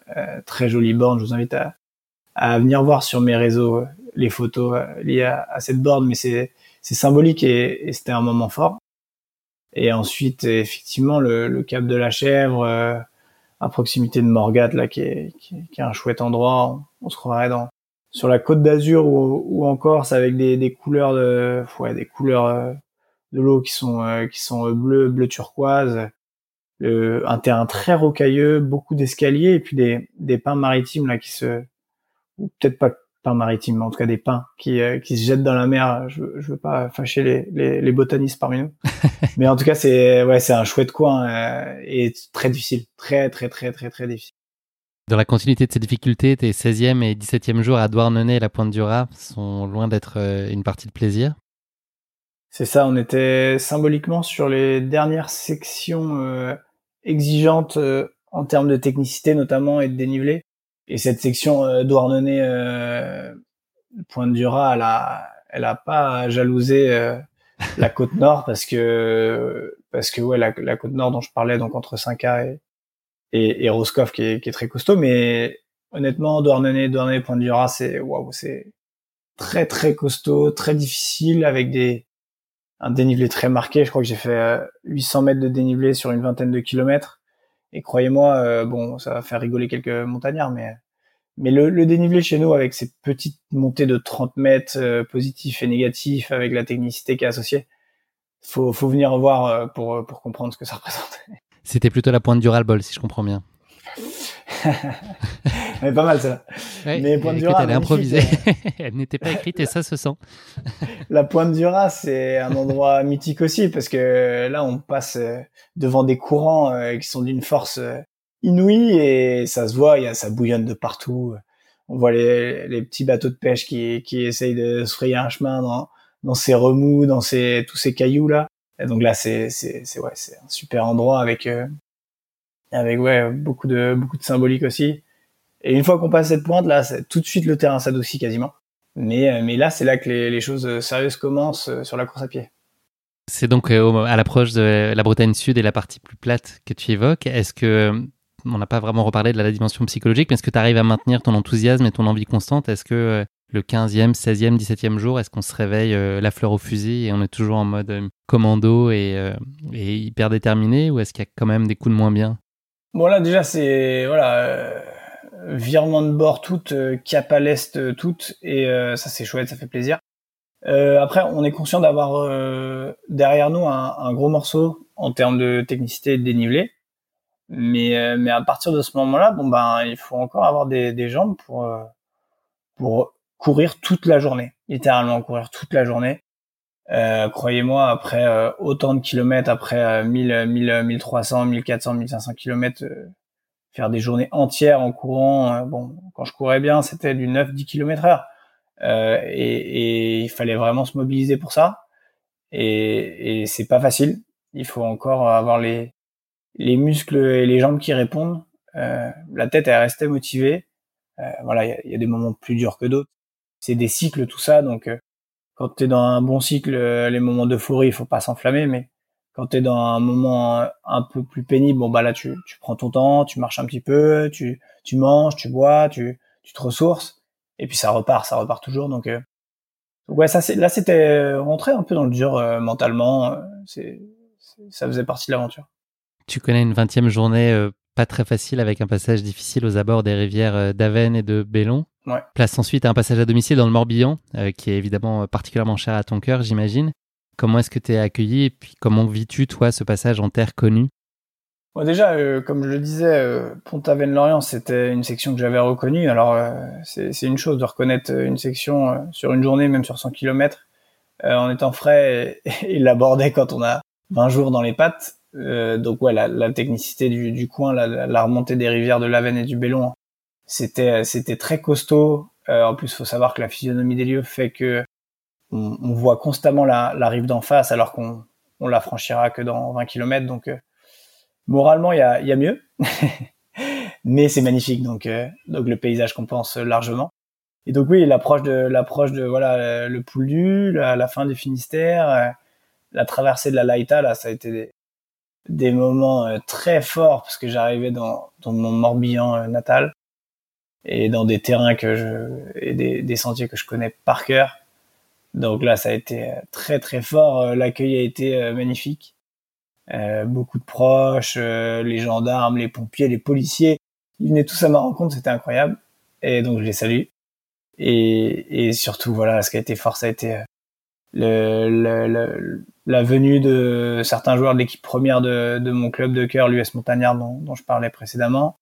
Euh, L'accueil au niveau de Auray, euh, de mon club d'athlétisme du CIMA Pays d'Auray, là, ça a été, euh, là, c'était le feu. À Saint-Goustan, c'était la haie d'honneur, il y avait plein de monde, euh, applaudi, vraiment super, quoi des, des grands moments, ouais. L'arrivée approche, mais n'est pas encore tout à fait là. Comment tu gères ces moments où l'on est à quelques jours d'atteindre son Graal sans qu'il soit acquis pour autant? Ah, C'est très difficile parce qu'en fait, euh, là, à ce moment-là, on, on rentre dans une logique en fait qui est, qui est un peu le mode final, mais, mais d'un côté, on se dit, euh, ouais, il en reste des bornes quand même. Quand, euh, quand on est à 1700 km et qu'il reste 400 km, on se dit, bah ça va, j'ai vraiment fait le plus dur, mais mais 400 km c'est loin d'être euh, anodin. Donc on, on est plus dans une logique de de terminer le, le job. Et parce que parce que si si on s'arrête maintenant c'est 20 en fait on a tout, tout fait ça pour rien. Donc ça ça peut être un peu effrayant et ça peut c'est une chose que tu envisages que tu as en tête à ce moment-là? Non non mais euh, non non j'ai comme j'ai dit à aucun moment j'ai eu en tête d'abandonner. Mais mais on se dit voilà la blessure elle peut survenir il peut il peut se passer plein de choses. Et, euh, et ce serait trop bête d'abandonner maintenant. Donc là, à ce moment-là, il faut redoubler de concentration, de vigilance, et ça correspond à peu près au moment où j'ai demandé à, aux personnes qui me suivaient de, de réduire un peu le kilométrage euh, quand ils venaient m'accompagner, parce que j'avais vraiment besoin de rester dans ma bulle à ce moment-là, de rester concentré. Euh, voilà, si on prend une racine et qu'on se tord la cheville, euh, en une fraction de seconde, c'est terminé. On rentre chez soi. Donc, donc ça, c'était tout l'enjeu là, c'était de finir le job. Tu ne ménages pas tes efforts sur les derniers jours pour te tenir à ton plan de marche d'arriver le vendredi. Est-ce que ça te demande de puiser de façon quasi surhumaine dans tes ressources? Ou est-ce que la quête de ton objectif te donne euh, l'enthousiasme et l'énergie nécessaires et finalement tu arrives de façon assez automatique sans avoir d'efforts surhumains à déployer Tu es dans la continuité de ce que tu as entrepris euh, depuis déjà plusieurs semaines alors, sur les derniers jours, j'étais encore dans la gestion. Parce qu'une fois de plus, comme je le dis, quand il reste même jusqu'à quand il reste encore 100, 150 km, c'est, énorme ce qui reste. Faut, faut quand même le, le replacer dans, dans le contexte. On n'est pas arrivé encore. Donc, euh, donc là, il fallait, il j'étais encore dans la gestion en fait, dans ma journée, sur mes efforts, 12-13 heures, concentré, euh, à pas s'emballer, à pas chercher à partir sur un rythme fou, etc. Là, j'étais vraiment encore euh, focus sur euh, sur la gestion du quotidien. Des sections pas faciles encore, l'aller-retour notamment à, à Quiberon ça, c'était très difficile mentalement parce que entre Ploirnel et Quiberon, c'est, c'est un aller-retour pur de une quarantaine, 40, 45 kilomètres, quelque chose comme ça. Donc, euh, autant vous dire que l'aller a été très compliqué. Le retour, bon, on se dit, bon, ça y est, on, tient le bon bout, mais l'aller, sachant qu'il fallait se refaire exactement le, le même parcours dans l'autre sens, c'est très difficile. La fin du golfe du Morbihan, très compliqué aussi parce que il y a une énorme boucle entre le Ezo, Sarzo, Arzon, euh, le Tour du Parc à ce niveau-là, une boucle qui fait 90 km. Donc on passe au ESO. On fait tous ces, ces, ces, ces villages et ces villes dont j'ai parlé pour revenir au ESO. Il y a un carrefour. Donc ça, c'est ouais, mentalement, c'était très difficile, surtout en étant sur la, la fin de l'aventure. Et donc, euh, donc là où j'ai commencé vraiment à, à me relâcher, ça a été sur la toute dernière épreuve, que, toute dernière journée que j'ai commencé très tôt, euh, en me levant à 4 heures du matin et en partant à 5 heures, dans le but d'arriver euh, assez tôt je suis arrivé à 19h30. Euh, c'était c'était tout l'intérêt de, de, de, du choix euh, du timing et euh, et même jusqu'à la dernière journée ça a été très difficile la, la dernière matinée par exemple dernière matinée c'était très très très difficile et vous devriez voir les, les textos que j'ai envoyés à mon équipe c'était c'était c'était assez marrant Et puis une journée assez intense aussi en termes de kilométrage, puisque tu as fait plus de 90 km ce jour-là. Exactement. J'ai fait plus de 90 km et donc après cette matinée compliquée, notamment sur la section Guérande, euh, certaines sections avec beaucoup de sable, je suis arrivé au Croisic et là ça a été euh, donc la pause euh, mi-journée. Là on s'est bien ressourcé. Je suis reparti du Croisic et là c'était voilà c'était les 47 derniers kilomètres, 47 ou 48 derniers kilomètres. Là j'étais concentré sur la fin et et, et, même à la fin, en fait, ce que j'ai fait, c'est sur la dernière heure et demie de course, je me suis dit, voilà, euh, t'as assez subi. là, tu lâches les chevaux. De toute façon, tu repars plus demain. Donc là, tu te fais plaisir. Euh, et là, là, vraiment, j'ai accéléré. Ça m'a fait vraiment du bien. Après avoir subi à être dans la gestion permanente, de se dire, oui, t'emballes pas, il faut repartir demain, etc. Là, j'ai lâché un peu les chevaux, remonté euh, le cardio à, à 150, 160 pulsations de minute, ça faisait plaisir du 12-13 km heure. Donc ça c'est et voilà, c'était cool. Tu arrives le 11 juin après 27 jours, 11 h et 35 minutes de course à Saint-Nazaire. Qu'est-ce que tu as ressenti au moment de franchir la ligne d'arrivée? Est-ce que tu étais dans l'instant ou déjà dans la nostalgie de ce que tu avais vécu? Ouais, bah de toute façon dans les 30 derniers kilomètres, j'étais j'étais dans voilà, je, je, repensais à tout ce qui s'était passé, c'était c'était beaucoup d'émotions. Je pensais beaucoup à ma fille en fait, euh, qui est toute petite, mais je me disais voilà, dans quelques années, elle sera en âge de comprendre ce qu'on a fait ensemble et, et ça me, ouais, c'était, c'était fort. Et donc, ouais, les derniers kilomètres, j'y ai, beaucoup pensé. J'ai été très bien accueilli à Saint-Nazaire par, par les services des, des sports, euh, la SNSM locale, les, les, clubs de trail local aussi. Et là, au moment de franchir la ligne, voilà, après être passé à travers euh, tout le chantier, euh, c'était sympa d'ailleurs, ouais, tous les, les, mastodontes des mers, là, les, grands paquebots, les grandes grues, etc. Là du chantier, c'était assez marrant finir par ça. En fait, c'est atypique, comme tout ce sentier d'ailleurs.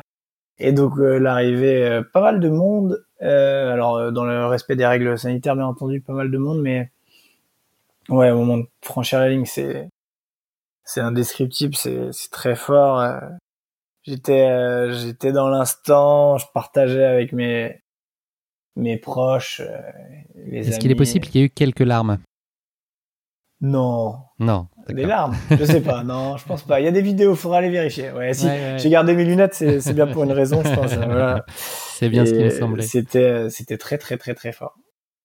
Et comme si ça suffisait pas, tu as profité de cette arrivée pour faire monter d'un cran le niveau d'émotion en décidant de poser un genou à terre devant ta compagne. Ouais, j'ai un peu fait le, le show sur l'arrivée, effectivement. personne s'y attendait. J'avais j'avais donné l'information à personne, pour ainsi dire. Donc euh, après quelques secondes de, voilà de, de récupération, de, de, bonheur avec quelques proches, etc. J'ai j'ai pris ma fille dans les bras et j'ai plié le genou. J'avais encore un peu de force pour le faire. Bon, c'était la crampe était pas loin quand même. Mais euh, et donc j'avais couru toute la journée avec euh, une jolie petite bague et, et donc je l'ai j'ai demandé ma compagne en mariage à ce moment-là donc euh, j'ai rajouté un petit peu de de folie à, cette arrivée qui était déjà sacrément euh, timbrée. Et la question qui pique pour toi, est-ce qu'elle t'a dit oui? Alors elle a dit oui. C'est une bonne nouvelle.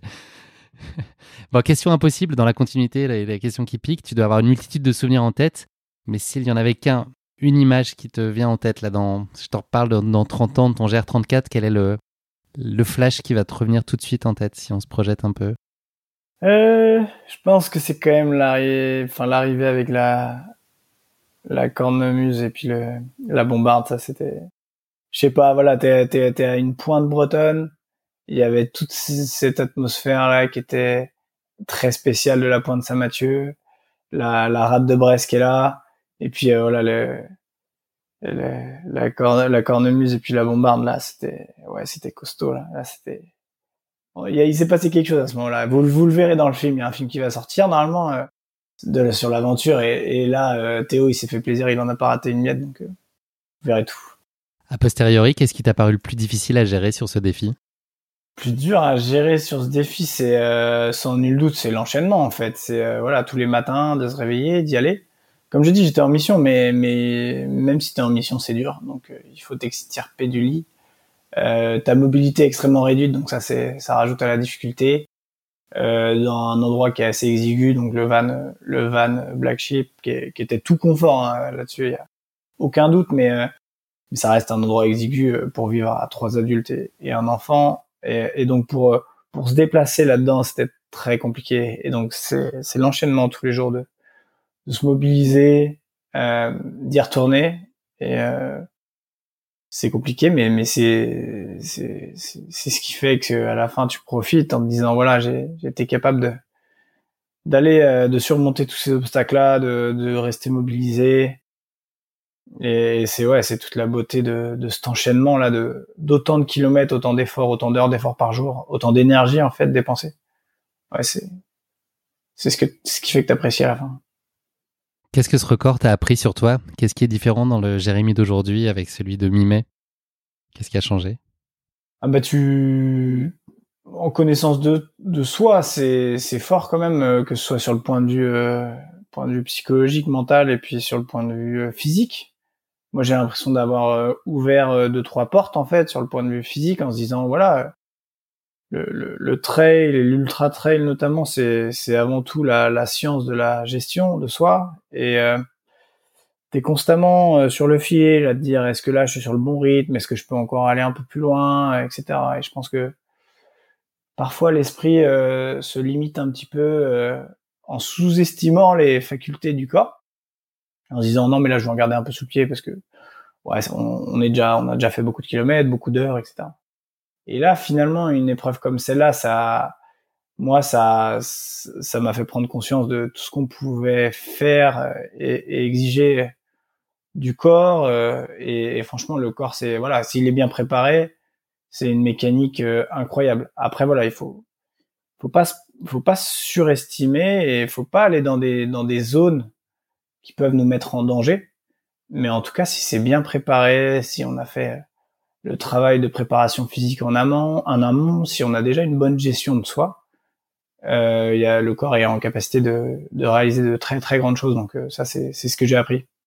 Merci beaucoup Jérémy pour ce récit absolument passionnant. On va parler maintenant un petit peu d'avenir. Est-ce que tu as des défis sportifs qui sont prévus au cours des prochains mois? Là, tu es encore en, phase de récup, mais est-ce que tu as déjà euh, un horizon sur la fin de l'année et le début d'année 2022 Ouais, moi je me tourne déjà sur la fin de saison. Là, j'ai j'ai faim de dossard. Euh, j'ai très faim de dossard. J'ai envie de j'ai envie de retrouver des dossards, retrouver un peu le l'adversité de la compétition, le défi, l'adrénaline, un petit peu de la du, du départ, de de la préparation à une course, etc. Donc ça, j'ai vraiment hâte de, de, le retrouver parce que je, reste un compétiteur dans l'âme euh, et donc euh, j'aime le, le fight, mais le fight, voilà, fair play avec des, des, athlètes qui voilà sont, sont, dans un bon esprit euh, et en Bretagne on, on connaît ça on a on a, on a beaucoup d'athlètes qui sont très sympas donc on, on se tire la bourre euh, les week-ends c'est sympa et, et donc j'ai vraiment hâte de retrouver la compétition.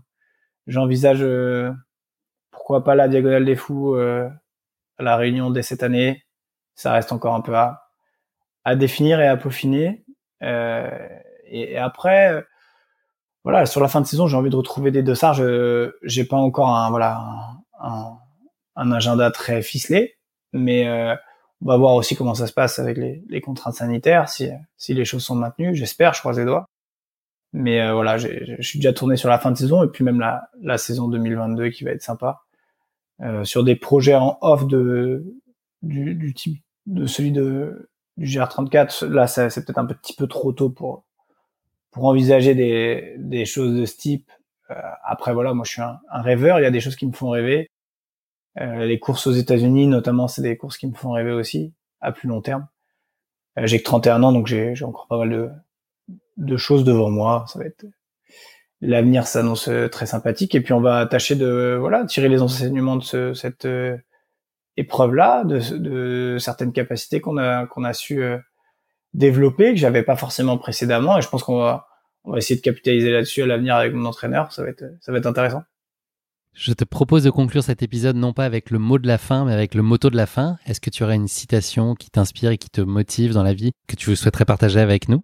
Alors ouais, j'ai une euh, citation de, de, Boris Vian et euh, qui dit euh, ce paysage ne nous appartient pas, nous l'empruntons à nos enfants. En fait, j'aime beaucoup cette citation parce qu'elle voilà, elle, nous amène à réfléchir un peu sur euh, notre environnement. Et là, en l'occurrence, bon ben, c'est vrai que le, le GR34 c'est un super environnement qu'il est important de préserver et protéger. et mais en bonne intelligence afin de pouvoir le, transmettre parce que voilà, faut pas être égoïste. Ce qui ce qui importe, c'est les générations futures. Donc j'invite tout le monde à la réflexion autour de cette petite citation. Très bien. Eh bien, écoute, c'est malheureusement déjà la fin de cet épisode. Merci beaucoup, Jérémy, de nous avoir fait vivre avec toi cette aventure sportive et humaine remarquable, couronnée d'un fabuleux record sur le GR34. What else, comme dirait notre ami euh, Georges Clounet. Bravo encore à toi pour ta détermination sans faille, ton abnégation et ton incroyable constance dans l'effort, qui sont une très belle source d'inspiration pour nous tous. Merci encore pour nos échanges, Jérémy. Je te souhaite beaucoup de bonheur et de réussite pour tes futurs projets, à commencer par ton mariage à venir. N'oublie pas de nous envoyer le faire part hein, pour que tous les auditeurs de course épique puissent venir on amène la bombarde, on s'occupe de, mettre une grosse ambiance euh, pendant la fête de ton mariage. Et euh, voilà, merci encore pour ton temps et je suis ravi qu'on ait euh, pu échanger autour de, ce record qui, je pense, fascine beaucoup de monde et qui a suscité l'intérêt déjà de beaucoup d'auditeurs qui avaient très envie de t'écouter. Donc je suis ravi et privilégié d'avoir pu recueillir ton témoignage. Bah écoute, non, non, merci à toi Guillaume, merci de m'avoir invité. Et puis un tout petit mot pour finir, j'invite tous ceux qui ne l'ont pas encore fait à, aller participer à la, à la cagnotte qu'on a mis en place avec la SNSM. Euh, voilà, la cagnotte est déjà à 2500 euros, c'est énorme. Je, me, je, pensais pas atteindre ces niveaux-là, donc. Euh, mais euh, c'est jamais trop pour, la, pour des bénévoles et SNSM, donc je vous invite à, à vous rendre sur le lien qui est dans ma bio. ouais, je mettrai le lien dans la description de l'épisode. Et bah, effectivement, j'invite tout le monde à soutenir la SNSM, effectivement. Merci. Salut Jérémy, à bientôt. Merci, à bientôt Guillaume. À bientôt. Merci à tous de nous avoir suivis, j'espère que cet épisode vous a plu. Pour ne manquer aucun épisode, n'oubliez pas de vous abonner sur les différentes plateformes de streaming. Et si le cœur vous en dit, n'hésitez pas à mettre le maximum d'étoiles sur iTunes, cela aidera Course Épique à se faire connaître plus largement encore. Merci et à très bientôt pour notre prochain épisode de Course Épique.